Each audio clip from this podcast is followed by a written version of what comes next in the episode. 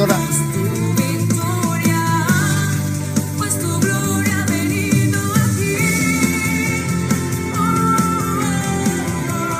Bienvenido a Comunidad Cristiana de México. Siéntete en casa. Somos tu familia. Recibamos con un fuerte aplauso la palabra de Dios. Pues buenas tardes, iglesia. Es un privilegio y es un honor y es un reto también transmitir el mensaje.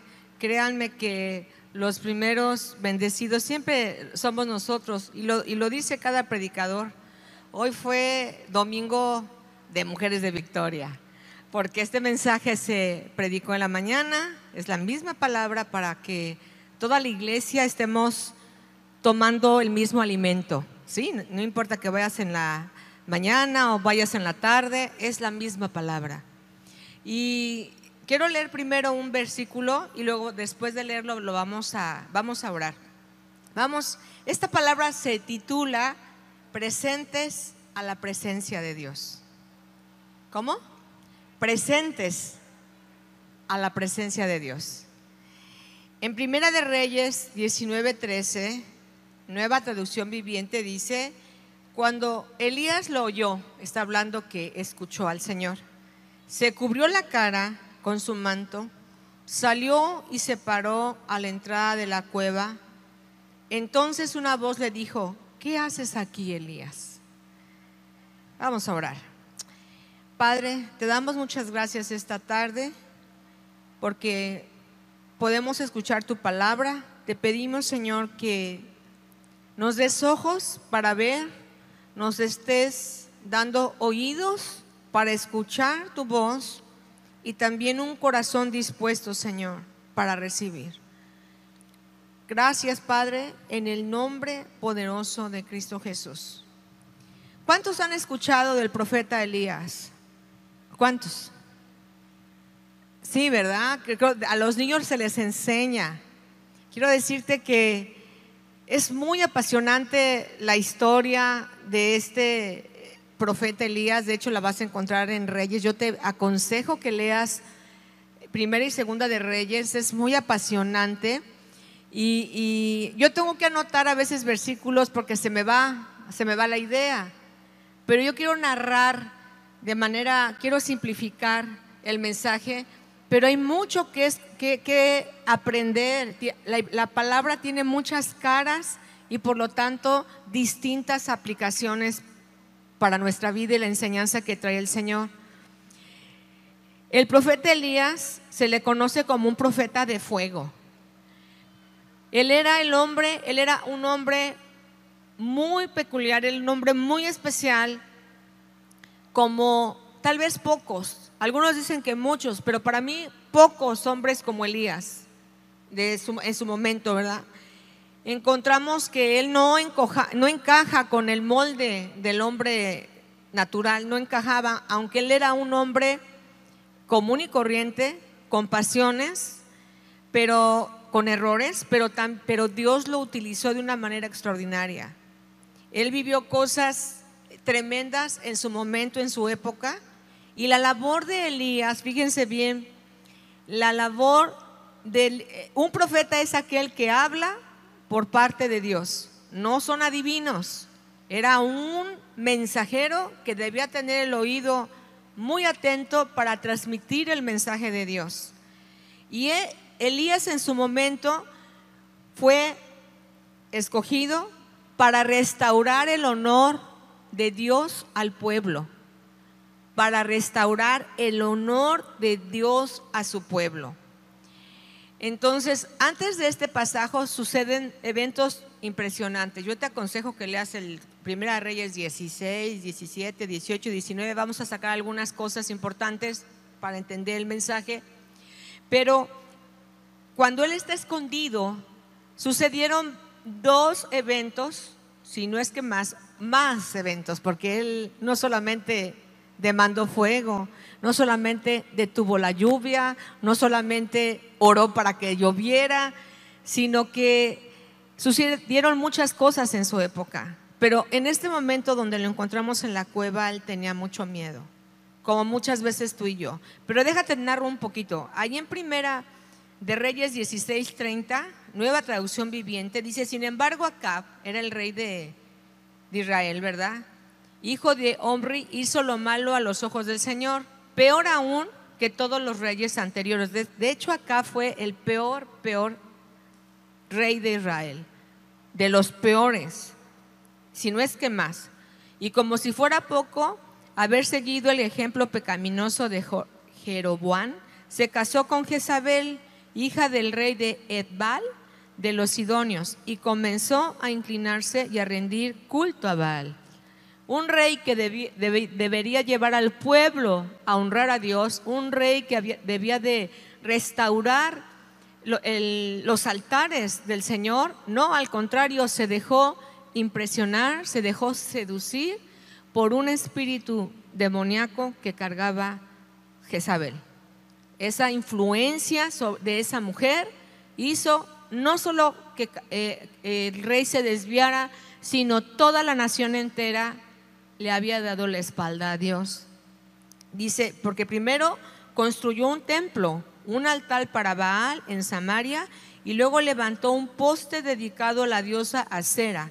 Acab, Acab hizo más para provocar el enojo de Dios, Dios, Dios de Israel, que cualquier otro de los reyes anteriores. Bueno, pues ahí está, ¿verdad?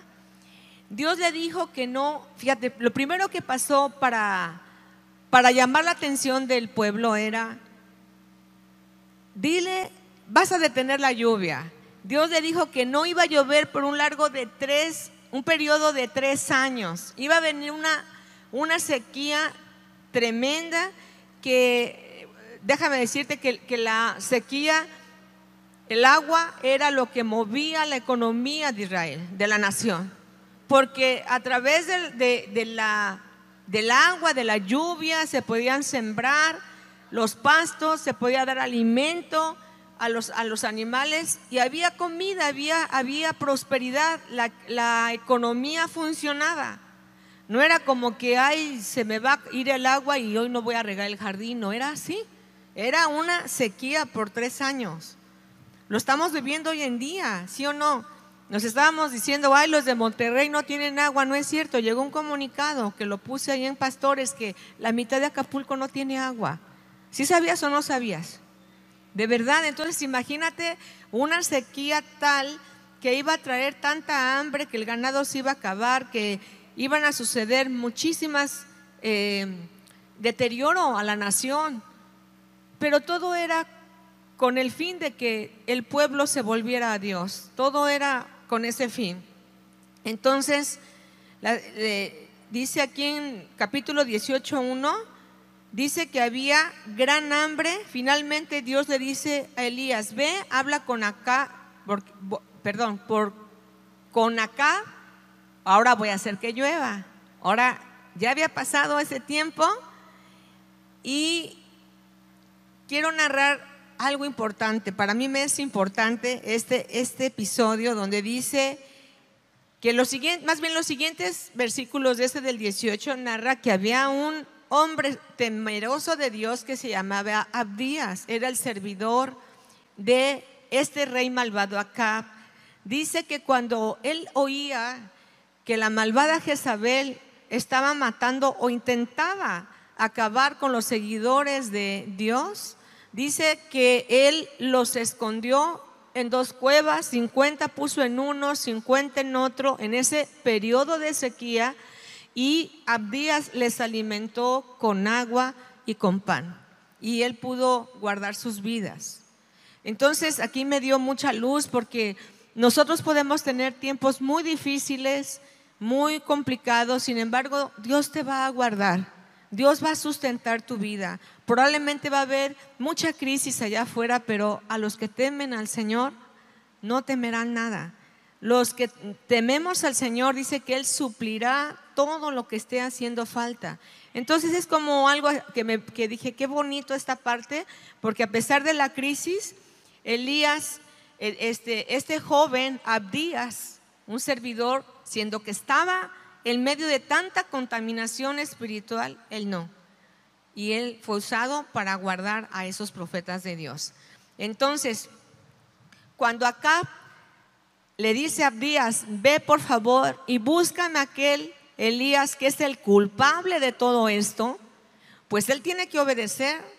Sin embargo, dice la, dice la palabra eh, que él encuentra a Elías en el camino y le dice, oye, este, me está mandando buscar, están buscando.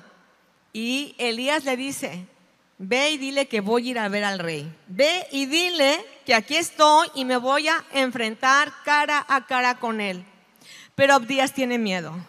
Y dice, no, dice, ¿quieres que me mate, verdad? Porque en cuanto yo de la media vuelta, el Espíritu del Señor te va a llevar a otro lado. Entonces, había, había mucha crisis ahí, ¿verdad? Y dice, no me pidas que le diga al rey que lo quieres ver. En cuanto me vaya, dice, el Espíritu de Dios te hará estar en otro lugar. Elías entonces era el instrumento de Dios que se deja usar por el mismo Dios Todopoderoso. Y cuando finalmente se encuentra Elías con Acab, con este rey malvado, este le reclama. Primera de Reyes 18, 16 dice, entonces Abdías fue a decirle a Acab que había aparecido Elías, así que Acab fue a encontrarlo con él. Cuando Acab vio a Elías, exclamó, así que realmente eres tú el alborotador de Israel. O sea, tú eres el que está provocando toda esta desgracia, todas estas sequías. Y le dice, yo no lo he causado ningún problema a Israel, respondió Elías. Tú y tu familia son los alborotadores porque se negaron a obedecer los mandamientos del Señor y en cambio han rendido culto a las imágenes de Baal. Y entonces ya sucede, ¿verdad? Que ellos se ponen de acuerdo, llegan a una a la conclusión de que vamos a, convocar a todo el pueblo, los vamos a llevar a una parte alta, el Monte Carmelo, y, quiero que me juntes a toda esa gente, ¿verdad? A, toda, a todos, vamos, vamos a, deliberar quién es Dios. Si Baal es Dios, pues, pues Dios, pues síganle. Pero si Jehová es Dios, entonces síganle.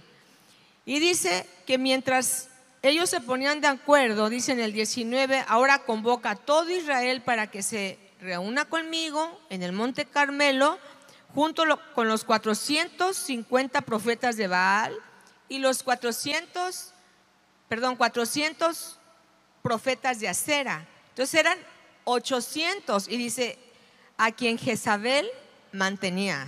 Esta mujer mantenía la idolatría, mantenía la hechicería, mantenía todo aquello que era abominación a los ojos de Dios. Tenía sus sacerdotes, tenía sus, sus profetas, pero ya era un momento en que decía Dios, ya basta, ¿verdad?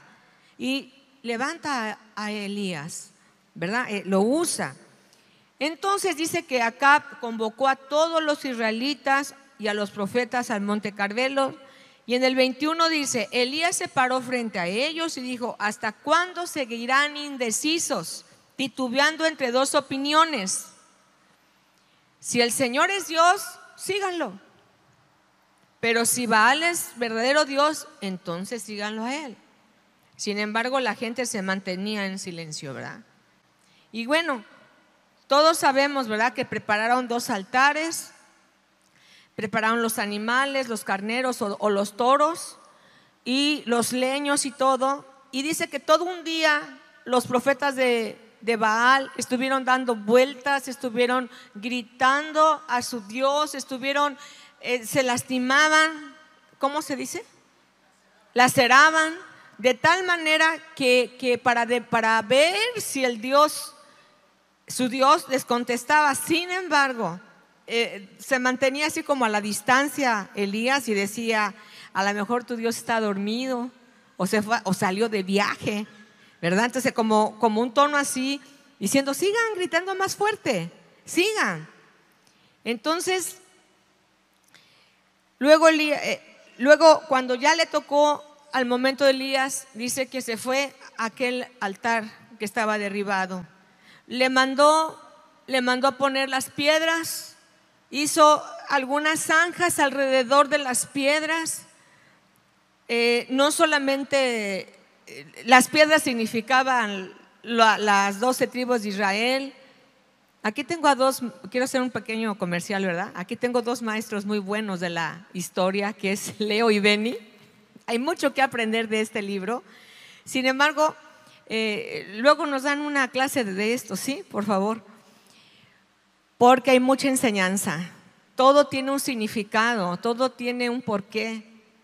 Pero me voy a la historia y no solamente puso el agua, no solamente puso la, la piedra, puso el animal, la leña, sino que mandó, fíjate, mandó traer agua, no sé de dónde la sacaron, de algún manantial que estaba secando, pero aparte le pone cuatro tinajas de agua aquel, aquel altar que estaba levantando. Y entonces él empieza a orar, ¿verdad? Entonces, hace, eh, fíjate, aquí yo puse, empieza a orar Elías y dice, ah Señor, que todos sepan que tú eres el único Dios verdadero. Todo he hecho, todo lo que he hecho es porque tú me lo has pedido. Contéstame para que este pueblo sepa que tú eres Dios y que deseas que ellos se acerquen a ti. Esa fue la oración de Elías. Esa fue la, se acerca, él, él, hace una oración sencilla, le dice, lo estoy haciendo porque me lo pides, pero con el único propósito es para que ellos se acerquen a ti. En el 38 dice, al instante el fuego del Señor cayó desde el cielo y consumió el toro, la leña, las piedras, el polvo, hasta lamió toda el agua de la zanja. Cuando la gente vio esto, todos cayeron rostro y exclamaron, sí, ¿verdad? De haber dicho, este, ah, yo ya lo sabía. Ya sabía que era que tenías la razón, Elías. No, no fue así, ¿verdad? Pero ellos estaban, a mí me llama la atención esta parte que dice que estaban entre dos pensamientos. Estaban cavilando entre será o no será. ¿Tendrá la, la razón Elías o tendrá la razón eh, en nuestro rey? Entonces nosotros tenemos que estar seguros y convencidos que el Dios es Dios no podemos estar cavilando, no podemos estar diciendo, bueno, le pido a Dios, pero también voy a, consultar acá. Voy a hacer esto, pero, pero también por si acaso, no. Elías era un hombre, vas a encontrar que decía, estoy, eh, dice, el celo, el celo, ¿verdad? Tenía celo por tu nombre, por tu casa, por tu honor, era un hombre celoso de las cosas de Dios. Y estaba de alguna manera queriendo, queriendo desintoxicar toda esa basura, todo aquello que a través de ese reinado malvado impuso a una nación entera a darle la espalda a Dios. Sin embargo, eh, eh, eh, él hace lo que debe hacer, él, hace esta oración y vemos que el fuego de Dios. Por eso dice la palabra que se le conoce a este profeta como el profeta de fuego. Un, hombre que oraba y el fuego descendía. Entonces, después manda a traer a todos los que estaban ahí, los profetas, y ¿qué crees? Se lo echa, se los echa uno por uno. Dice que les quitó la cabeza. Si tú ves ahí la historia, dice que la, la, sangre corría. Estaba tan enojado que agarró y empezó una fuerza que debió haber tenido ese hombre, una fuerza sobrenatural para haber decapitado al diablo, ¿verdad? De haber decapitado a esos seguidores de la hechicería, de la brujería, de la idolatría, a esos que servían a los dioses de Baal y Acera. En el capítulo 19 viene una gran amenaza. Es donde el, el punto donde iniciamos. ¿Por qué él estaba ahí en la cueva? ¿Por qué? Fíjate, dice que cuando Acab llegó a su casa, así todo miedoso, todo, ¡ay! ¿Qué crees, vieja? ¿Qué crees lo que hizo este malvado de Elías? Fíjate lo que dice. Cuando Acab llegó a su casa, le contó a Jezabel todo lo que Elías había hecho, incluso la manera en que había matado a todos los profetas de ella. Acuérdate que dice que ella los sustentaba, los alimentaba. Entonces Jezabel le mandó este mensaje, le mandó un WhatsApp. Lo metió en todas las redes sociales. Le mandó avisar por todos los medios. Te voy a cortar la cabeza, Elías. Así como tú hiciste con mis profetas, juro que mañana estarás igual que ellos. Pácatelas. ¿Y qué creen que pasó? ¿Ustedes qué creen? Se llenó de miedo se llenó de un miedo. Fíjate, en, el 2 dice, entonces Jezabel le mandó este mensaje que, di, que los dioses me hieran, incluso me maten si mañana a esta hora yo no te he matado, así como tú mataste a ellos. Elías tuvo miedo. Ponle ahí miedo, subraya eso. Es un, es un sentimiento que todos los seres humanos hemos experimentado en un momento de nuestra vida. Hemos experimentado muchos sentimientos, ¿verdad? A veces decimos sentimientos encontrados. Ay, se encontró la felicidad y, la, y el odio, ¿no? ¿Verdad que sí? Entendemos esa parte de los sentimientos, pero en ese momento él tenía mucho miedo. Huyó para salvar su vida, se fue a Berseba, no sé si se dice así, maestros, Berseba, una ciudad de Judá, y dejó ahí a su sirviente. Luego siguió solo todo el día hasta llegar al desierto, o sea que Caminó, caminó, caminó y, trató de huir de la amenaza. Se sentó bajo un solitario árbol, árbol de retama, y pidió, ¿qué dice? Pidió morirse. Basta ya, Señor. Quítame la vida. No sé cómo se imagina a Elías, ¿verdad? Así todo, Señor, ya no sirvo. ¿O qué pasa? Ya no quiero saber nada. Quítame la vida. Tenía un, un deseo aún de morirse porque no soy mejor que mis antepasados que ya murieron. Fíjate, hasta este momento habían sucedido los milagros que te acabo de narrar, los acontecimientos que trajeron una gran eh, bendición y una gran verdad en el, en el reino. Y sin embargo este hombre quería morirse. Y aquí podemos también decir, no importa, no importa cuántas pruebas pasemos, siempre vendrá otra prueba más. Siempre va a venir algo que tú no te lo esperabas, en serio. Siempre va a venir algo que tú no contemplabas. Y yo meditaba en, esto, ¿verdad? De, por ejemplo, nuestro largo ministerio, tenemos más de 40 años ministrando todos los años, hablando la palabra de Dios. Y hemos pasado cosas tan difíciles que a veces yo en lo personal digo, ay, yo quiero saber dónde está la, la, la, la, oficina de renuncia. ¿Qué crees? No hay. No hay. No hay. Y digo, ay, no, ya voy a renunciar. Y queremos tirar la toalla. Hemos querido quitar, eh, aventar la toalla. ¿Por qué? Porque decimos, bueno, ya pasamos esta prueba hace, 40, hace 30 años y luego viene otra y luego otra. Y nosotros estamos acostumbrados a que fuimos creados, fuimos, eh, se nos endulzó muchas veces el oído, ¿verdad? De que todas las historias, por ejemplo, tienen un final feliz. ¿A quién le gusta ver las películas así románticas, donde ay, hay cosas tremendas ahí, eh, eh, suceden altas y bajas, pero sin embargo terminaron felices y para siempre. ¿A, cuántos no nos gusta así?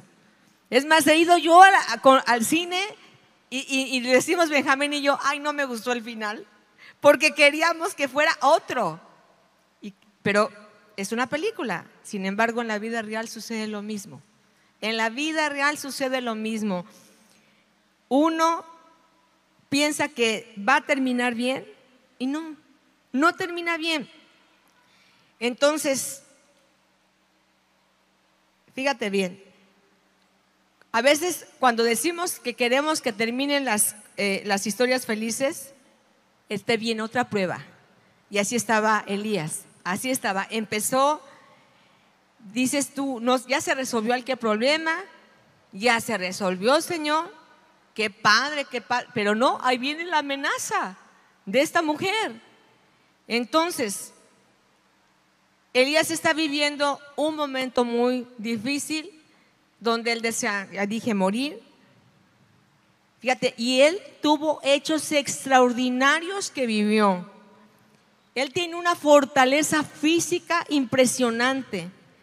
Cuando en el momento que viene el aguacero, ahí tú lo vas a leer en tu casa, en el capítulo 17 a finales, dice que venía el aguacero, pero que Elías iba a, la ciudad de Jezreel y, y el rey también, pero Elías ganó.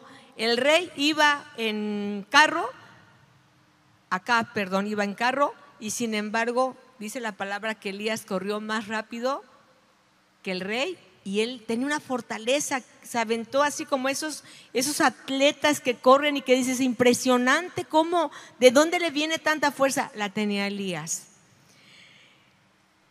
Dice que también, ah, era 18, era primera de, 18, primera de Reyes 18:45. Pero volviendo entonces a, a lo que estamos diciendo, no importa las pruebas que hayas vencido, va a venir otra dices, ay no, ya no, por favor, no quiero que venga otra. Viene otra y viene otra más y viene algo muy fuerte. Siempre viene, así es. Seguir a Cristo no promete tener una vida libre de problemas.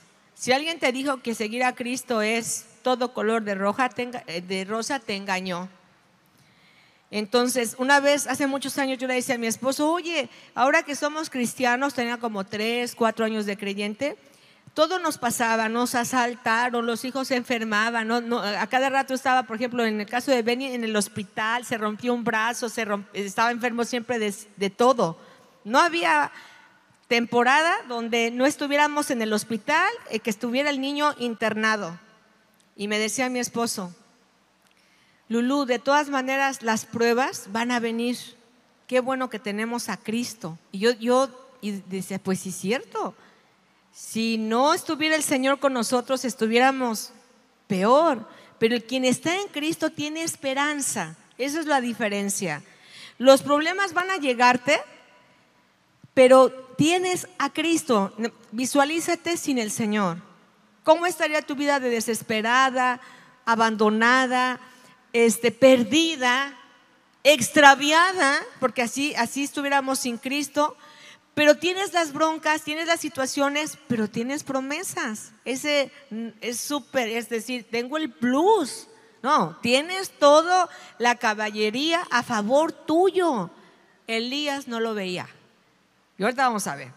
Dice, entonces Elías ha visto todos los milagros que Dios hizo. Dios responde a sus oraciones, pero en ese momento estaba atemorizado por una vieja loca, atrevida, irreverente, esa mujer. Se atemorizó por una señora, una señora que se atrevió a amenazarlo. Imagínate, esa reina de acá, ¿verdad? Por dentro él estaba temblando, ahí estaba Elías escondido en esa cueva. Elías cerró los cielos con la oración, volvió a abrirlos con una oración, llovió. ¿Y sabes qué más hizo Elías? Resucitó a un niño muerto. Le dio de comer a la viuda. Le dijo a la viuda, nunca se va a escasear la harina ni el aceite de tu casa. O sea, sucedían cosas tremendas. Pero él tenía mucho miedo porque sentía una opresión. Era una opresión demoníaca, la presión de casi todo el reino y sus autoridades buscándolo para matarlo. Por eso él dice, quítame mejor tú la vida, quítame la vida. Elías había hecho, te digo, milagros a favor de otras personas, pero él necesitaba un milagro en su vida. Él necesitaba un momento, él necesitaba la manifestación de Dios sobre su propia vida. Y ahí está ese momento. Vamos a leer. Por eso le dice el Señor, ponte de pie afuera entonces Elías pensó, ay, qué padre, ya me va a contestar el Señor. Ya ahora va a mandar fuego y la va a acabar, le va a quemar su casa, algo va a hacer. Pero no, mira, dice ahí en y Primera de Reyes 19:9, dice, ahí llegó a una cueva donde pasó la noche. Entonces el Señor le dijo a Elías, ¿qué haces aquí? He servido con gran celo al Señor, Dios Todopoderoso, respondió Elías pero el pueblo de Israel ha roto su pacto contigo. derribó tus altares, mató a cada uno de los profetas. Yo soy el único que queda con vida y ahora me buscan para matarme. A mí también. Ojo, ¿estaba él, era el único? ¿Verdad que no? Había 100 guardados, ¿se acuerdan? Había otros, otros siervos de Dios Altísimo que estaban resguardados por un hombre fiel a Dios. Pero aquí él estaba haciéndose la víctima. Estoy solo, Señor.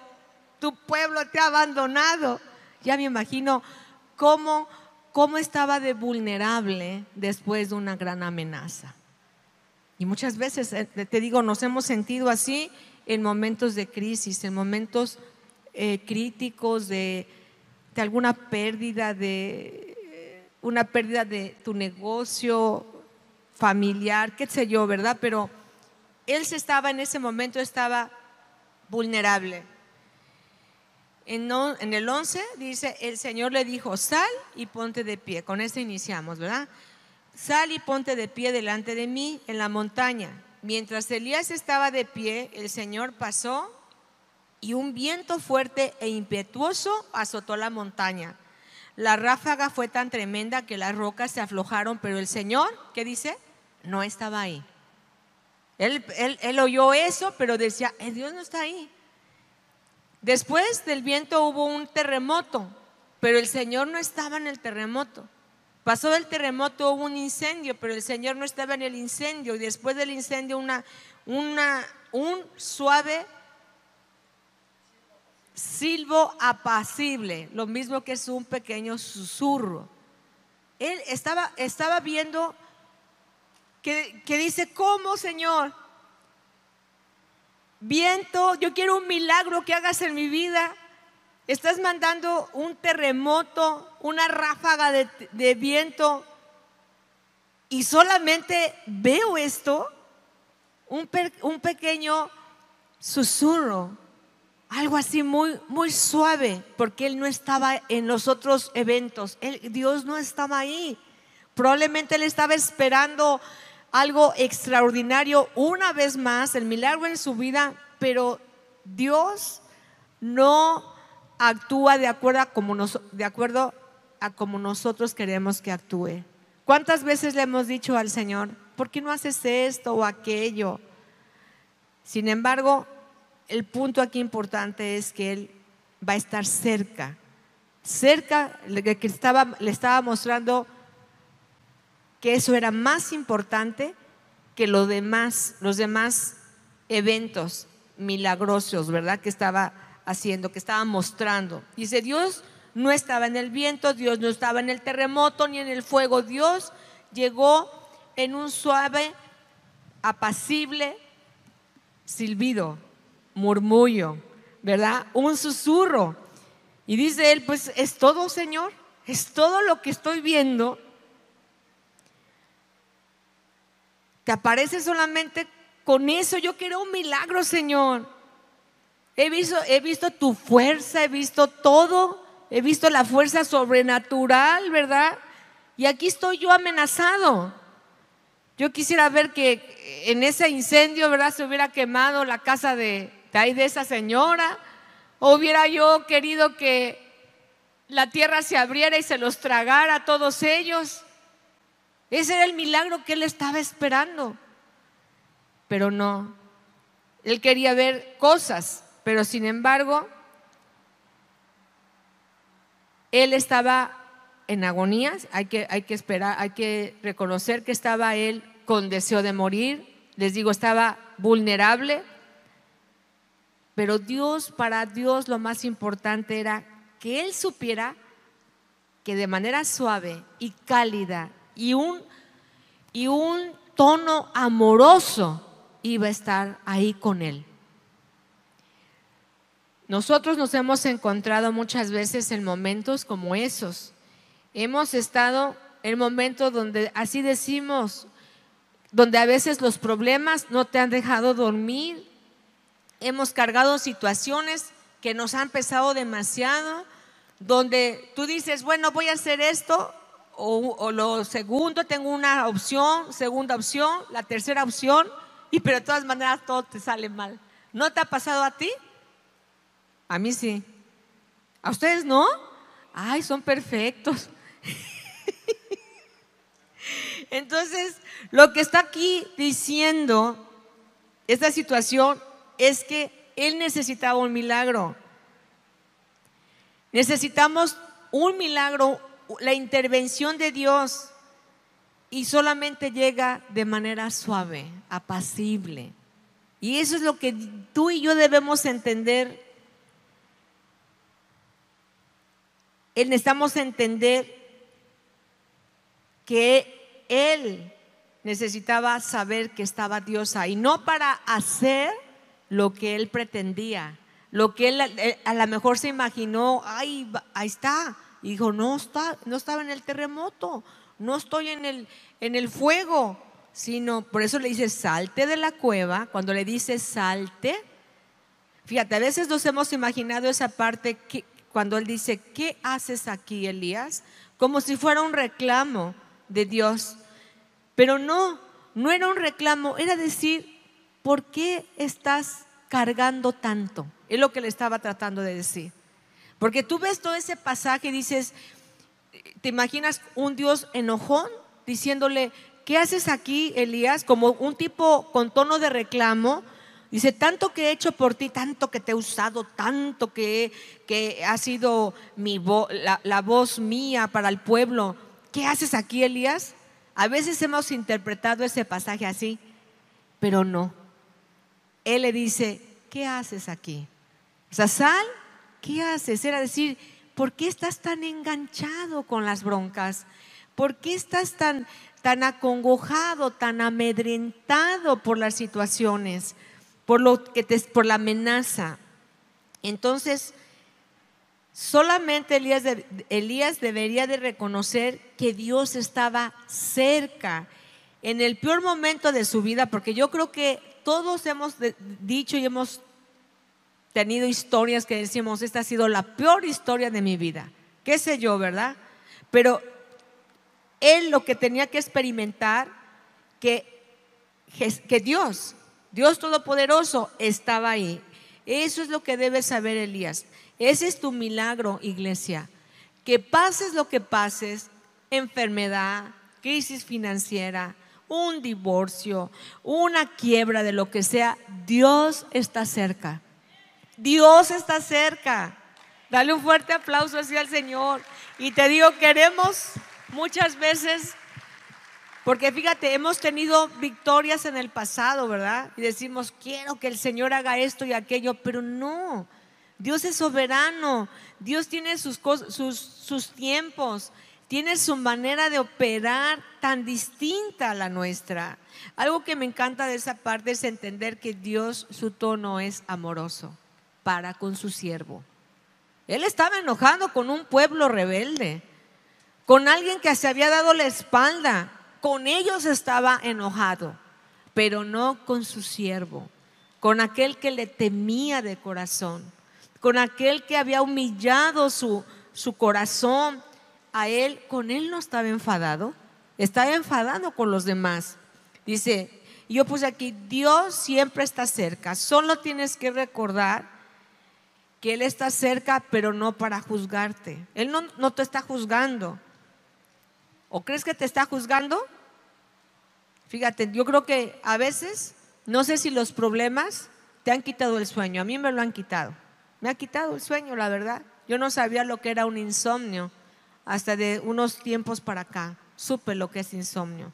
¿O será que uno, dicen que la gente mayor duerme menos? Yo con seis, siete horas ya estoy como pila otra vez. Pero a veces he batallado para dormir. Y yo creo que tú, al igual que yo, has tenido momentos así. A veces sufres algo en silencio por las cosas difíciles que estás viviendo. Solo tengo que decirte algo, iglesia. Dios está cerca. Dios está cerca. Entonces, como dice la escritura, quiero leerte que no le di a producción en el Salmo 34, 18, 19. Fíjate cómo dice. El Señor está cerca de los que tienen quebrantado el corazón. Él rescata a los, que, a los de espíritu destrozado.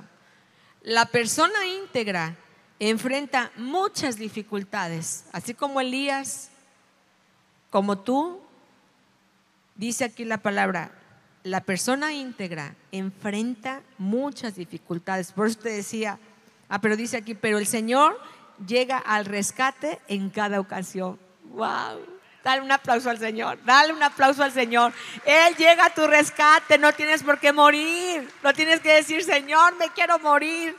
No, dice la palabra en la, la mañana, me, me, levanto siempre con ese versículo. Gracias Señor porque tus misericordias son nuevas cada mañana. Lo de ayer ya pasó, lo de ayer yo no lo puedo cambiar, pero lo que sí sé es que hoy que desperté tengo vida y que su misericordia es nueva cada día para mí. Dale un fuerte aplauso al Señor, de verdad. Y apréndete ese, ese, versículo, Salmo 34, 18, anótalo, subráyalo. Para mí me bendijo mucho. También está otro de Isaías 57, 15, que también me encanta. Dice, el alto y majestuoso que vive en la eternidad y el santo dice, yo vivo en el lugar alto y santo con los de espíritu arrepentido y humilde. Dice, yo vivo en el lugar alto y santo y con los de espíritu arrepentido y humilde. Restauro, restauro el espíritu destrozado del humilde y reavivo. Fíjate qué bonito traduce aquí, reavivo el valor de los que tienen un corazón arrepentido. Por eso yo te digo, Dios no estaba molesto, no, estaba no era un reclamo, sino estaba con una voz tierna diciéndole, te voy a restaurar, te voy a restaurar porque aún tengo más para ti. Iglesia, Dios tiene más para ti. Iglesia, Dios tiene más para ti, de verdad. Dice, Él restaura. La razón por la cual, o sea, por, por fíjate, la razón por lo cual necesitas saber que Él está cerca, cerca es porque estás quebrantado. O sea, ¿Por qué, está, ¿Por qué está cerca? Porque no hay nadie que pueda sanar tu corazón.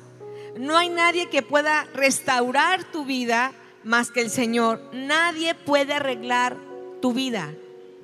Así como Elías le dijo, nadie, o sea, sabía él que era odioso nada, pero estaba esperando, estaba vulnerable, te digo, estaba esperando otra respuesta. Sin embargo, lo más importante era más que me sirvas, Elías, te necesito cerca de mí.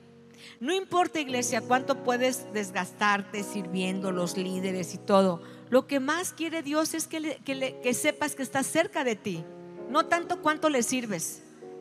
¿Sabes que no? Que, que eso es importante. Es muy importante entender, porque a veces decimos, es que estoy haciendo esto para Dios, esto es para, lo hago para el Señor. Para Dios no era tan importante en el momento de Elías como el que supiera que estaba cerca de él. ¿Sí? Entonces, esta vida, aquí yo puse, no se trata de vivir libre de problemas, sino de saber que Él ahí está, cerca. Aún en el momento más oscuro de tu vida, Dios está cerca. Le dice Elías, no estás solo, yo estoy aquí contigo. Fíjate, Dios está más interesado, ya lo dije, en sanarte que en ocuparte. Dios está más interesado en sanar tu vida que en ocuparte para que le sirva. Si aún así, fíjate, Dios quiere que estés presente en su presencia. Porque a veces porque estás afanado con tantas cosas, no percibes que está ahí. No percibes su amor, su voz dulce, amorosa que te dice, hey, tranquila, tranquilo, yo estoy aquí. Hay cosas que tú no puedes cambiar, ni te corresponde cambiar. Dios tiene el control de todo. Eso es lo más importante. Entonces, cuando le dice, ¿qué estás haciendo aquí? Te digo, no, no es un, un, un reclamo. Se lo hace con un tono amoroso. Esa voz tierna necesitas escucharla, no importa, fíjate bien, el infierno que estés viviendo. No importa el infierno que estés viviendo, Él quiere que sepas que Él está cerca de ti. No de juicio, una voz amorosa. Y te dice, no pasa nada, le dijo Elías, levántate, levántate, levántate porque tengo tarea para ti. ¿Quieres ver la tarea? Porque lo estaba librando también. Fíjate bien. Lo que les dice, no, no, no estés atorado. No, le está diciendo, levántate, pero no con un látigo, sino con una voz tierna, con, un, con una voz de un padre a un hijo. Fíjate, vamos a leer primera de Reyes 19, 15, ya vamos a terminar. Fíjate, yo te quiero decir, hay propósito para tu vida, iglesia, ¿eh? Hay propósito. ¿Por qué estás en dudas? Es lo que le pasó a Elías. ¿Por qué estás dudando? Todavía le dijo, tengo un propósito para ti. Primera de Reyes 19, ya vamos a acabar. Dice, entonces el Señor le dijo, regresa por el mismo camino que viniste. Fíjate, ahora sí, regrésate. Te agarraste, camine, camine, camine, camine. Le dice Dios, para tu carro y camina hacia atrás. Regresa por el mismo camino que viniste, sigue hasta el desierto de Damasco. Cuando llegues ahí, unge a Sael para que sea rey de Aram. Después, unge a Jehú, nieto de Nipsi, para que sea rey de Israel. Y aquí viene lo importante. Y unge a Eliseo, hijo de Safat, de la tierra de Abel, Abel Meola, para que tome tu lugar como mi profeta. Al ungir Eliseo, a Eliseo, ¿verdad? Era decirle, te prefiero a ti sano en tu corazón, no amedrentado, te prefiero a ti eh, tranquilo, a que sigas llevando una carga tan pesada. A veces pensamos, le dio, ya lo usó, ya lo votó el Señor, next. No, lo que estaba diciendo es demasiado peso para ti es demasiado peso y lo que hizo es aligerarle la carga. Eso es muy importante que lo veas, que puedas ver esta parte. ¿Y por qué? Porque Dios nos quiere librar de cargas. Fíjate, hay cargas que Él te va a quitar. ¿Entendiste? ¿Entendemos? Pero hay cargas que tú le necesitas entregar. Ya sea, qué sé yo, un problema en tu trabajo, un familiar difícil, tu jefe complicado. Hay cosas que, que no necesitas cargar. Sin embargo, hay cosas que tú necesitas entregar, cargas que tienes que entregarle. ¿Captamos esto? Vamos a orar. Quiero que te pongas en pie. Fíjate, en, en algunos salmos, fíjate, se usa la palabra Selah. ¿Se dice Selah? Es como hacer una pausa y, contemplar y meditar. Eso, no sé si has leído los salmos y dice y termina con una palabrita que dice Selah. Y hoy vamos a hacer una pausa y meditar en esta palabra. Y entender que Dios te quiere cerca, que sepas que Dios está cerca de ti cerca de ti. Y fíjate, yo digo, y no cerca únicamente que ve de lejos, sino está dentro de tu corazón. Porque tú has recibido a Jesús, le has permitido que Él sea quien se siente en el trono de tu corazón, y porque dice su palabra, que el que lo recibe a Jesús y sus enseñanzas, dice, me recibe a mí, ¿verdad? Dice a mí y a mi Padre, dice, vendremos y haremos morada en Él. Quiere decir que Dios está viviendo ahí, pero estás cargando tantas cosas que no percibes esa voz amorosa que te dice, tranquilo, entrégale todo, entrégamelo, ya sea una adicción, un pecado fuerte, tienes que entregárselo, iglesia. Tenemos que entregárselo. Y el mismo que mandó fuego del cielo pondrá liberarte de todas las cosas que estés viviendo, porque te voy a decir, es cierto, ¿eh? no me, las cosas se van a poner peor. No nos diga eso, hermana Lulu. Voy a decir, bueno, ya me voy. Pues sí, van a venir pruebas, pruebas, pero no estás solo, no estamos solo. Entonces, dale un fuerte aplauso al Señor.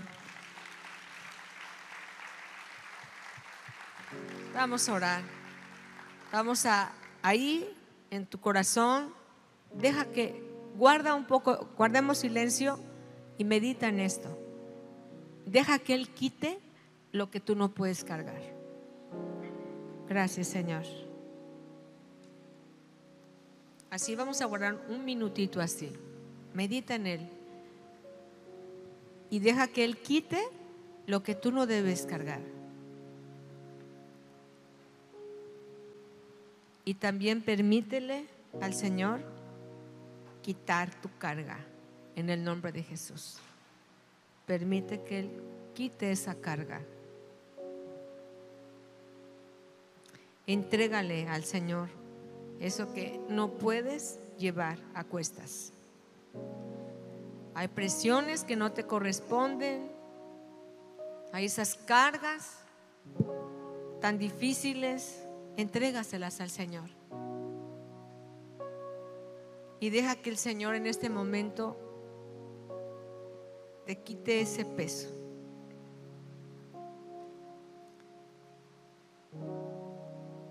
Puede ser, te digo, una situación familiar.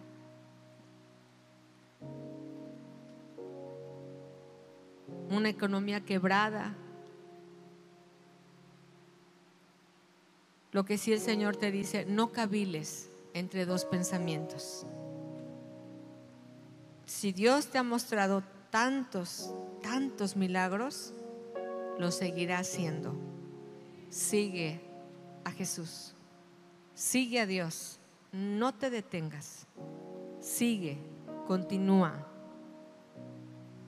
Gracias, Padre. Gracias, bendito Dios. Padre, en esta tarde te adoramos. Gracias por tu palabra. Gracias porque tú has sido fiel, Señor. Gracias porque tu, tu tono de voz es amor para con tus hijos, Señor. Para con aquellos que deseamos tener un corazón quebrantado, Señor. Tú vuelves a revivirlos, tú vuelves a dar vida propósito en cada corazón, Señor. En cada en cada vida, Señor, tú deseas restaurar. Así esté el espíritu destrozado, tu promesa es reavivar el valor de cada persona. Tú reavivas, tú levantas, toda depresión le echamos fuera en el nombre de Jesús. Toda depresión es reprendida, es echada afuera. Y tú das ese reposo, ese descanso en el alma, Padre. En el nombre de Jesús. Al corazón contrito y humillado, dice la palabra, no despreciarás tú, oh Dios. Gracias, Padre, en el nombre de Jesús.